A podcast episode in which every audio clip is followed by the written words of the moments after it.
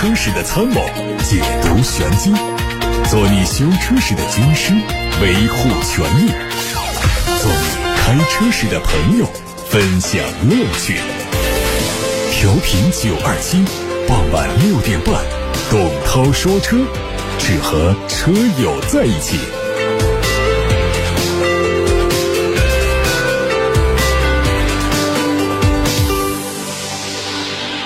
各位好，欢迎听董涛说车。收听的同时，在七点半钟之前，可以把选车用车的问题发到直播间，热线电话是八六八六六六六六，还有董涛说车微信公众号也可以留言。看新闻，最近保时捷电动转向柱事件成为新闻焦点。五月十二号，保时捷针对电动转向柱事件再次作出回应。他们说，目前由保时捷总部和保时捷中国组成特别工作组和相关供应商进行了深入探讨，在功能的恢复可能性上取得进展，也会在未来几天之内。给予客户和公众一个明确的答复。此前，保时捷曾经对此事发布过道歉信。不得不说，保时捷是糊弄学大师，话没少说，有用的基本没有，实际给车主的补偿和升级更是一点都没提。至于未来几天之内，保时捷会给出怎样的答复，我们会持续关注。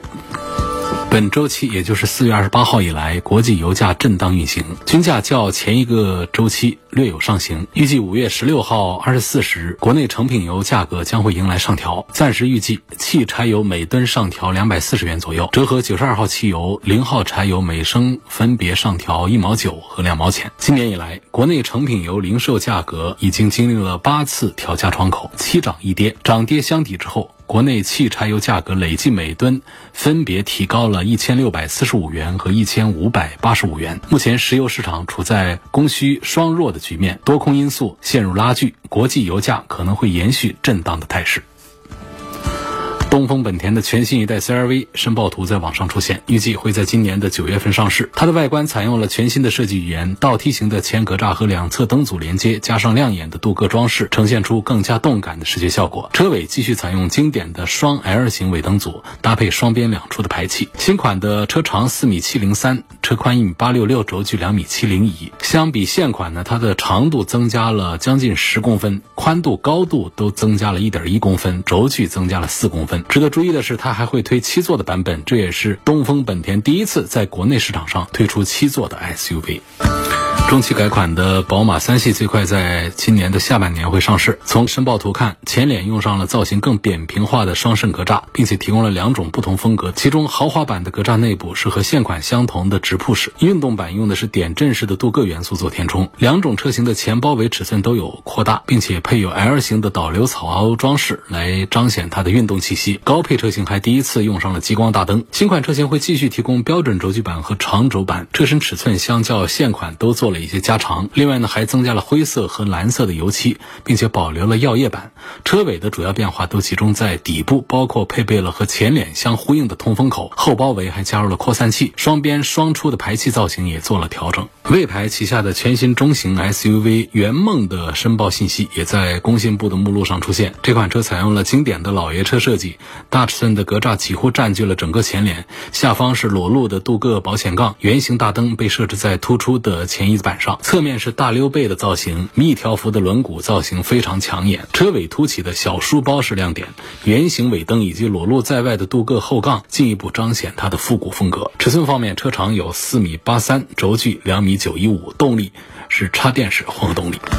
之前，别样自由一汽丰田比昂 Zero B。Z4X 预售发布会正式开启。这个车总共发布了五款车型，预售价是二十二万元到三十万元。凭借着 eTNGA 专属架构的赋能，多项丰田第一次采用了先进技术的加持。BZ4X 在造型、内饰、驾乘感受、行驶性能等各方面都有突破创新，实现了别样型格、别样驾控、别样智享、别样安全的十大核心优势。它的 CLTC 续航里程最大可以达到六百一十五公里。同时，BZ4X 电池以全球顶。级的十年后电池容量保持率百分之九十为目标做研发，旨在打造可以长久使用的电动汽车。不同于以往的传统模式，这次预售发布会为观众打造了一场沉浸式的户外露营直播。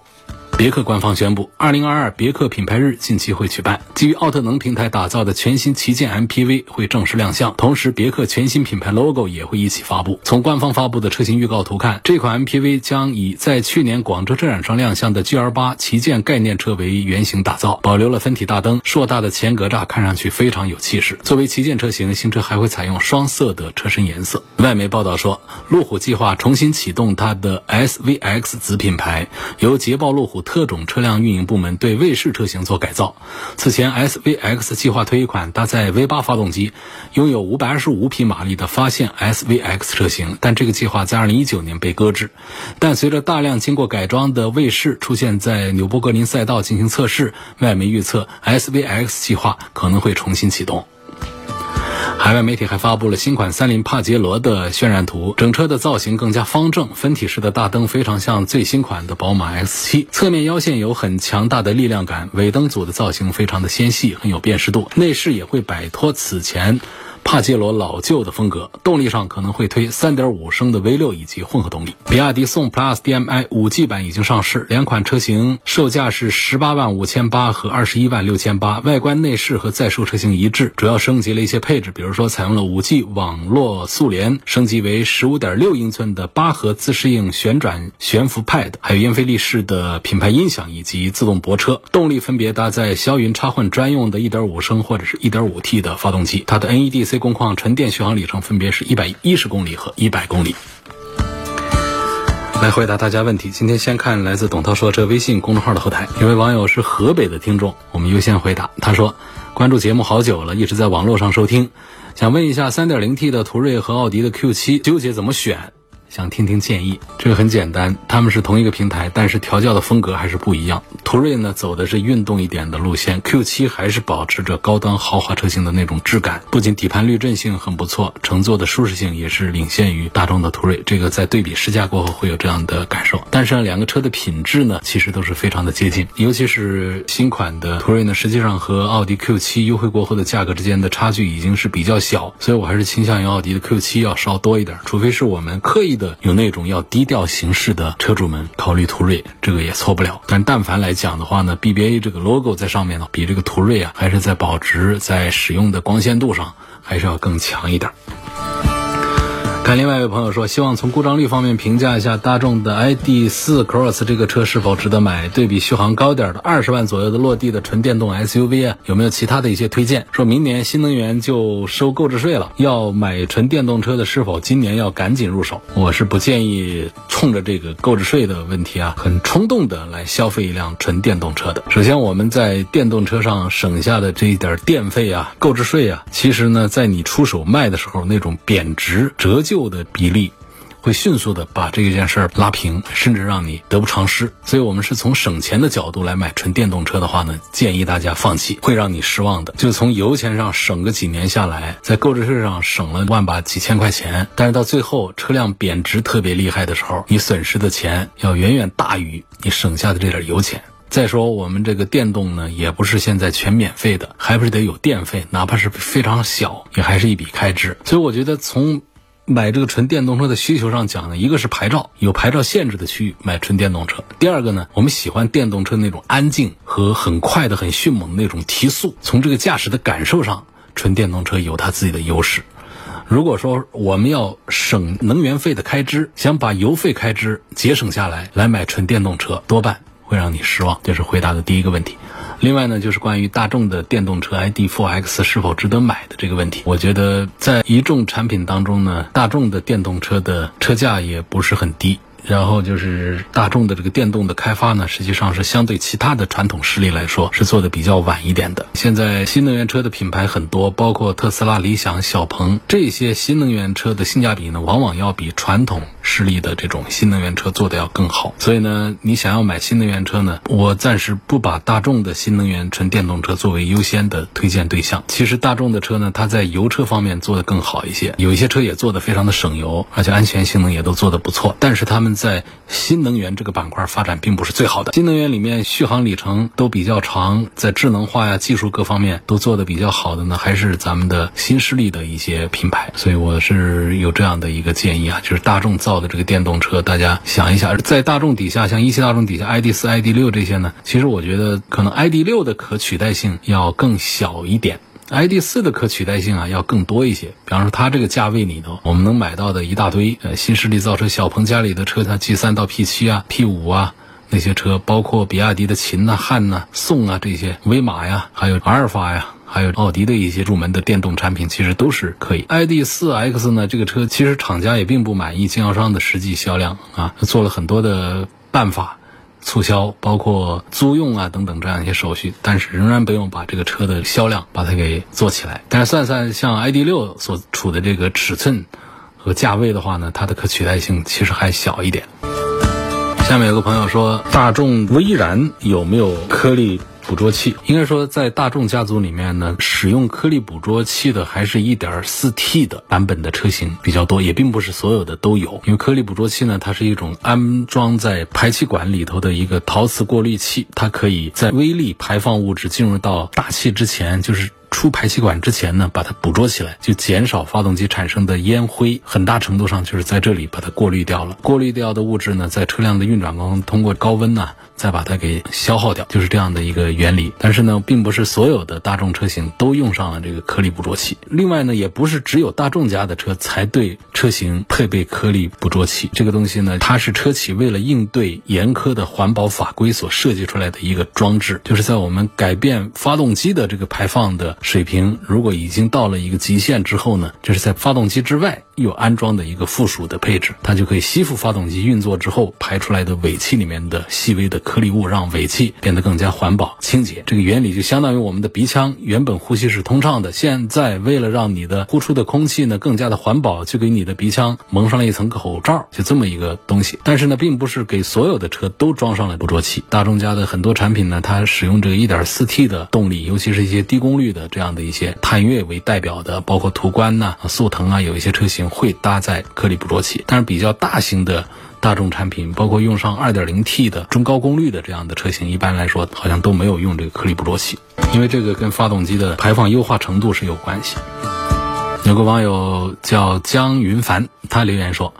这个 FM 定制版的东风雪铁龙凡尔赛啊，要是把备胎加上就更好了。因为这个东西啊，我可以不用，但是我不能没有。半路爆胎应急还是很有用的。省掉备胎这个事儿呢，其实在很多车企啊都在采用，当然并不是很主流。因为备胎呢，第一个呢增加了车重，增加了成本，同时呢从使用率上讲呢，绝大多数车上的备胎啊，从买。到最后，这个车转手卖掉也都没有采用过。那么在路上，如果遇到了这样的一些情况呢，通常通过救援的方式也可以解决相当一部分问题。所以这样来对比讲的话，备胎的作用在关键时候有没有？有，但是它总体上的使用价值和它带来的这种成本升高和增加车重、减少我们车内后备箱啊各个方面的一些容量所带来这种缺点对比平衡的话。觉得把它省掉，其实它的优点还大于它的缺点，所以有一些车企会选择省掉备胎，同时呢给车辆呢加上一些其他的一些补胎呀等等一些应急的措施。我觉得这是一种策略，看大家自己来考虑吧。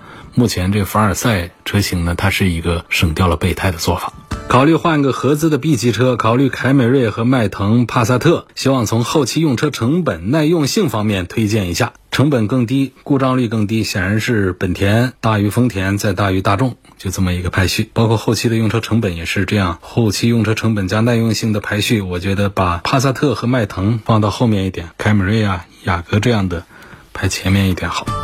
另外有个朋友问到说，对比一下本田的皓影和领克零五，女士开，女士比较喜欢皓影的外观，但是我们都觉得领克零五的内饰和动力各方面都还可以，就希望主持人对比一下谁更适合女士开。女士开这个车呢，显然都是以外观看着顺眼为主。至于说男士比较关注的动力啊各个方面，这不是优先的项目。那确实是领克零五的动力比皓影那是强太多了，那六秒多钟的提速，在这个皓影上呢不是讲究的这些。皓影追求的是比较节油，开起来比较平顺，而且领克零五它的造型啊，它不是一个常规 SUV，它是那种跨界 SUV，后面那个溜背呢还加根线条，弄得有点奇奇怪怪的。我想这是你那位女士准车主啊有点看不上的原因就在这儿，所以她不关注这个动力，反而她的重点在于那个溜背溜的不好看，于是呢看不上领克零五，这个特别能够理解。所以在这一组对比当中呢，我也是赞成这位女士的。选择就是皓影和本田 CR-V 是一个车嘛，它是那种规规矩矩的、大大方方的那种 SUV，它几乎挑不出在视觉上讲它有什么感觉设计的很怪异的地方。你说它多好看倒也谈不上，但是你就觉得它这个车上也没有哪儿不好看。再加上这个车呢又是本田的这种品质，开起来比较节油、比较省心，故障又低，所以它的动力弱一点呢，它在造型上没有什么新奇的设计的点打动人呢，这个都显得不重要了。所以我觉得女士她选择了皓影，这也许对她来说就是一个恰当的。正确的、合理的选择。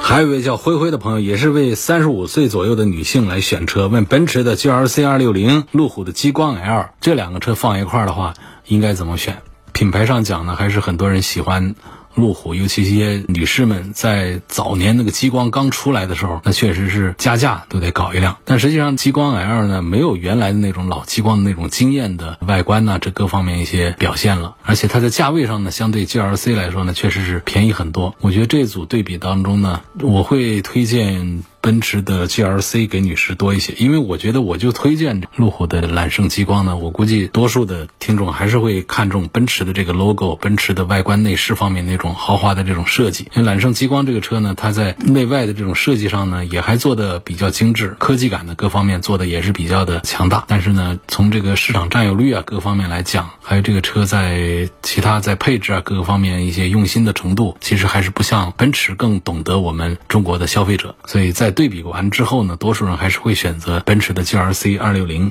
要多一些。我也向这位朋友推荐奔驰的 GLC 二六零要多过于路虎揽胜的极光。下面有个朋友提了一个话题，非常好啊，我们聊一聊。这位朋友说，越来越多的新势力遭遇到不安全的问题，问智能汽车容易受到哪些攻击？是不是很多朋友没有想到这个话题啊？开个汽车还会被攻击？这个汽车的隐私安全问题啊，在现在智能化的浪潮下，严峻性逐渐在加深。大多数车主的隐私信息都是在无意之间就被侵犯的。比方说，有一些车它隐藏在内后视镜里头，它有个摄像头，就是未来吧。这个时候其实你是不知道的。那么你在车上说的话呀、做的表情啊，很多东西，未来的厂家后台他会怎么搜集、怎么处理这些东西，你都搞不清楚。这只是举了一个例子啊，就是这些隐私数。数据的去向以及被使用的方式，我们车主无从知晓。其实这个隐私安全问题呢，只是现在智能汽车安全问题的一部分，还有比隐私安全更加严峻的安全问题在威胁我们。功能安全其实是一个表象，就是车联网的整体安全形势啊。更加的严峻一些。你像最近这个高和的车车互联功能也是闹得沸沸扬扬嘛。高和车主可以直接在自己的车里头的大屏幕上看到其他高和车辆的前摄像头的画面。你说这个做法，车主的隐私安全问题是不是就受到了威胁？那高和汽车说啊，视频提到的功能呢，属于车队出行车路协同系统的组成部分，出厂的时候是默认关闭的。那用户呢，如果需要用的话，要通过二次确认才能够开启。目前这个功能啊已经被关闭。那我们看到的功能以及功能变现呢，其实只是背后这个大 boss 的表象，它们都是车联网这个大 boss 的小部分。就整体车联网系统的安全，直接关系到车主、乘客以及车辆的安全。功能方面的漏洞呢，只是车联网安全的轻微表象。怎样保证车联网的整体安全？才是最关键的问题。这个车联网和物联网相似，在应用上，每辆车和车主的信息都会随时随地的连接到网络上，随时随地的被感知、被搜集，甚至被传播。这种暴露在公开场所的信号呢，就很容易被窃取。干扰甚至修改，从而影响车联网的体系安全。也许厂家说了，说我们有加密的，你要知道那黑客多厉害。过去我们在电脑世界里面已经体会到了黑客和病毒公司之间打仗的这种场面。那么在车联网这个事儿上呢，大家还没有像过去那样对于电脑系统的安全性提高到那么高的重视的程度。所以在这儿呢，也是提醒大家注意，在应用上这种暴露在公共场所的信号是很容易被窃取、干扰甚至修改的，来影响安。安全的，在车联网环境当中，如何确保信息的安全性、隐私性，避免受到病毒攻击或者说恶意的破坏，防止个人信息、业务信息、财产信息被他人盗用，这都是车联网在发展过程当中需要突破的很严重的重大的难题。所以，应该是从技术、从监管、从法规层面多项的努力。来解决这些问题。它为什么会面临这么多的问题呢？为什么需要我们车主们来曝光、媒体声援才可能来解决一些问题呢？根本的原因在哪儿呢？就是首先是没有统一的标准和结构。互联网成功确实很成功，它很大程度上就得益于它开放的标准、开放的体系。那么要促进车联网的健康发展，就必须要设计出合理的适用于车联网的标准和体系来规范。车联网的架构，目前车联网没有一个国内外统一的标准，体系不健全，架构不统一，就会导致解决方案的多元化，就给了企业一些使用歪脑筋、抄近道的机会，来实现利益最大化或者短期利益的最大化。第二个呢，就是目前车联网也没有一个明确的商业发展模式。这车联网的实施呢，需要涉及到非常多的行业，包括汽车制造业、信息产业、职能部门的统一协调管理等等，而且要求各方要同步运行，它的成本是非常的庞大的。但是我们目前的电信运营商、汽车制造商都是围绕车载智能化平台来集成的，用一种简化的方式推进车联网，客户需求量不大，行业推动力不足，产业链条不完善，又缺乏盈利模式，技术参数不整齐，又没有统一的结构和标准，这就影响了车联网产业的规范发展嘛。就像我们这个手机上的安卓和苹果系统一样的，手机系统基本上现在就他们两家，而这个车联网的系统呢，它是百花齐放。多少家呀？这就导致参差不齐，监管难度很大。还有就是现在的一个车企的痛处，就是缺乏底层技术。所以这就是现在我们说的，可能大家在智能手机上，在过去的电脑屏幕上。遇到过的一些问题，那么在这车联网上呢，将来也可能会遇到。就比方说像伪基站的一些问题，车联网应用技术呢，要求能够准确及时的获得应用数据。那有一些不怀好意的攻击者，或者是无意间混进来、窜进来的这种使用者，通过车辆或者是伪基站来仿造相关信息进行发送，将会在车联网的覆盖范围得到快速的响应，就会让车联网系统被大面积的感染，就导致很多车辆收到错误的信息，让我们的驾驶者做出和实际不相符的反应，就对车辆的安全驾驶造成威胁，就使得车联网。网信息的可靠性降低，呃，瞬时间的大量信息可能会导致整个车联网系统的崩溃。那么在软硬件这各方面还不是那么完善的，如今的话，行车安全肯定也会受到很大的影响。我记得在上周的节目当中，就有凯迪拉克的车主们反映，没有做过保养，结果呢，他车上互联网系统里面就收到了他的具体的保养项目啊、保养时间、保养站点的一些信息。它不是一个，而且是很多车主都反映说，我也收到了这样的不适的信息。其实这就是一种车上的互联网安全漏洞的一个具体的表现。啊，相信这个事儿呢，应该不是那种恶意的一种行为，那就是无意的这种漏洞呢。对于我们车主来说，那也是需要警惕，并且是不友好的。下面朋友说，我看中了广汽本田雅阁和比亚迪汉 DM-i，他们都是混动的，我想买来跑个网约车，希望油耗低呀，小毛病少，请问这该怎么选？从跑网约车的角度呢，我觉得肯定是用这种满大街都是的车要更好一些。本田的雅阁在油耗啊，在毛病方面都还是值得信任的。我认为你跑网约车的话，应该优先考虑这些车。比亚迪汉 DM-i 呢，这车的品质也做得不错，它比较适合个人用车，追求一些风格，追求一些性能方面一些表现的，包括在外观内饰上呢，又有更多的个性化风格的这种喜好的。来考虑比亚迪的汉 DM-i，我们作为网约车天天在路上消耗性的来用车的话呢，还是买这种性价比更高、保有量巨大的这种本田雅阁这样的代表车型要更好。而且本田家的混合动力呢，其实在油耗啊各方面、毛病方面都做的还是比较的优秀的，值得关注。三十万元以内的七座 SUV，从家用空间、节油、后期保养方面有什么推荐？其实我不是太推荐，因为这样的七座呢，我都试过了。三十万以下，二十几万车子大不了多少去。那么七座车的第三排呢，基本上是个鸡肋，真坐人呢，反正也不大舒服。后备箱呢，也会被占用很多。你比方说，最近呢，我在试驾新出的丰田的汉兰达。七座车，应该说丰田是很擅长做车内空间嘛，但是它的第三排呢，这个座椅坐的也不是很宽敞、很舒服，然后又把后备箱的空间给占了。其实这个得不偿失。如果我们对七个座位的要求比较高的话呢，三十万元以下我们去买那些 MPV。如果我们只是偶尔极小的这种要求的话，我建议不要在这上面误入歧途，就买五座的版本，用途更大一些。第二排的空间，包括我们的后备箱的空间，都得到更多的保障，这车用起来更爽一些。下面有个朋友说，我换了一块前挡玻璃之后呢，之前的膜没有了，现在没贴膜的情况下，经常有一层类似油膜的东西迎着阳光各种反射，非常刺眼。洗车擦了很多次，这个问题啊还是解决不了。这个是因为太阳膜的问题，还是其他的问题？要怎么处理？这应该就是挡风玻璃的质量问题吧？因为你还没贴膜嘛。正常的好的挡风玻璃不贴膜，它是不会有视觉上的这种不通透的感觉。就算是有一些油膜这些东西的话呢，我们在洗车店。提出来，人家喷一点东西清洗，基本上是都可以解决的。怎么洗都洗不掉，你又没贴膜，那就是挡风玻璃的问题。换的挡风玻璃啊，不是那种大厂家的那种好的，因为你换过一次挡风玻璃，出现这种情况，那就要查一下这个挡风玻璃是什么品牌，是不是给你上了一个水货的东西就导致的。今天就到这儿，感谢各位收听和参与晚上六点半到七点半钟直播的董涛说车。错过收听的，欢迎通过董涛说车全媒体平台收听往期节目的重播音频。他们广泛的入驻在微信公众号、微博、蜻蜓、喜马拉雅、九头鸟车架号、易车号、微信小程序梧桐车话等等平台上。明天晚上六点半我们再会。